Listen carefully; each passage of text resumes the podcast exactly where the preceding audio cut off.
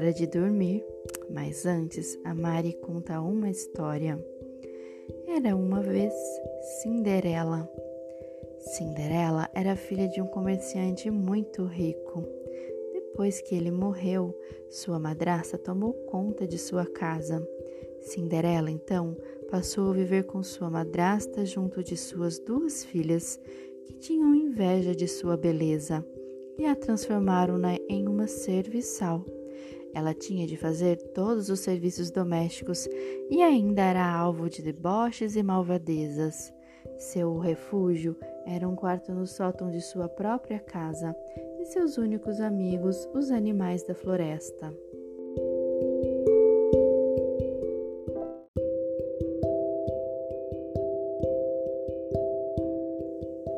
belo dia, é anunciado que o rei realizará um baile para que o príncipe escolha sua esposa.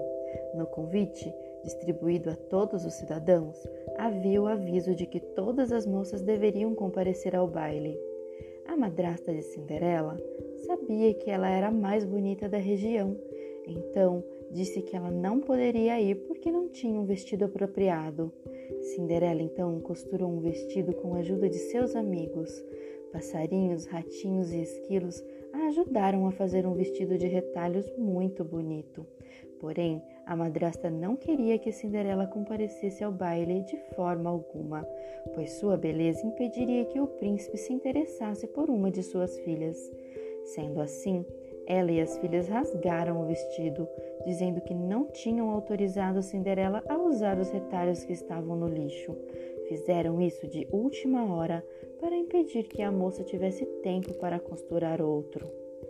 Muito triste, Cinderela foi para seu quarto no sótão e ficou à janela, olhando para o castelo na colina. Chorou, chorou e rezou muito. De suas orações e lágrimas surgiu sua fada madrinha, que a confortou e usou de sua magia para criar um lindo vestido. Também surgiu uma linda carruagem e seus amiguinhos da floresta foram transformados em humanos, cocheiro e ajudantes de Cinderela. Antes de sua afilhada sair, a fada madrinha lhe deu um aviso. Ei, moça, deveria chegar antes da meia-noite, ou toda a mágica irá se desfazer aos olhos de todos.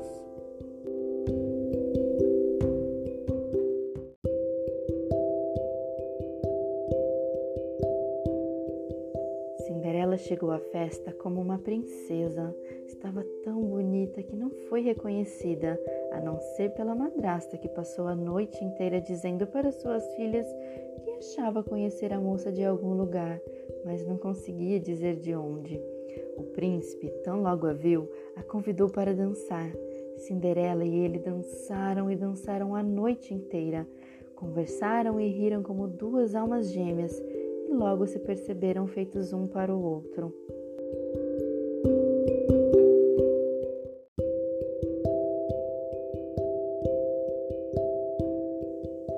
Acontece que a fada madrinha tinha avisado que toda a magia só duraria até a meia-noite e um.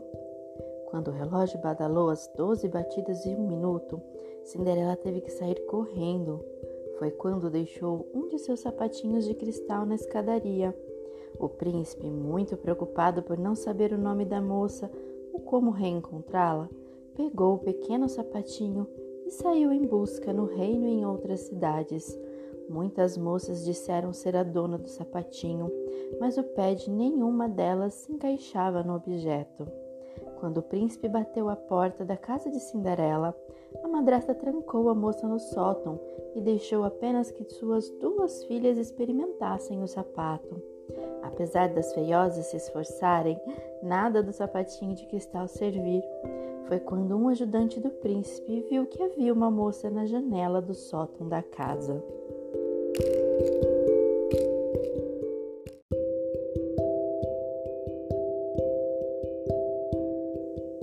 Sob as ordens do príncipe, a madrasta teve de deixar Cinderela descer.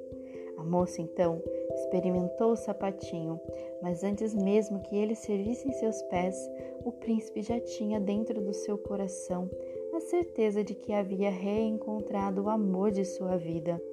Cinderela e o príncipe se casaram em uma linda cerimônia e anos depois se tornaram rei e rainha, famosos pelo bom coração e pelo enorme senso de justiça. Cinderela e o príncipe foram felizes para sempre. Que sono!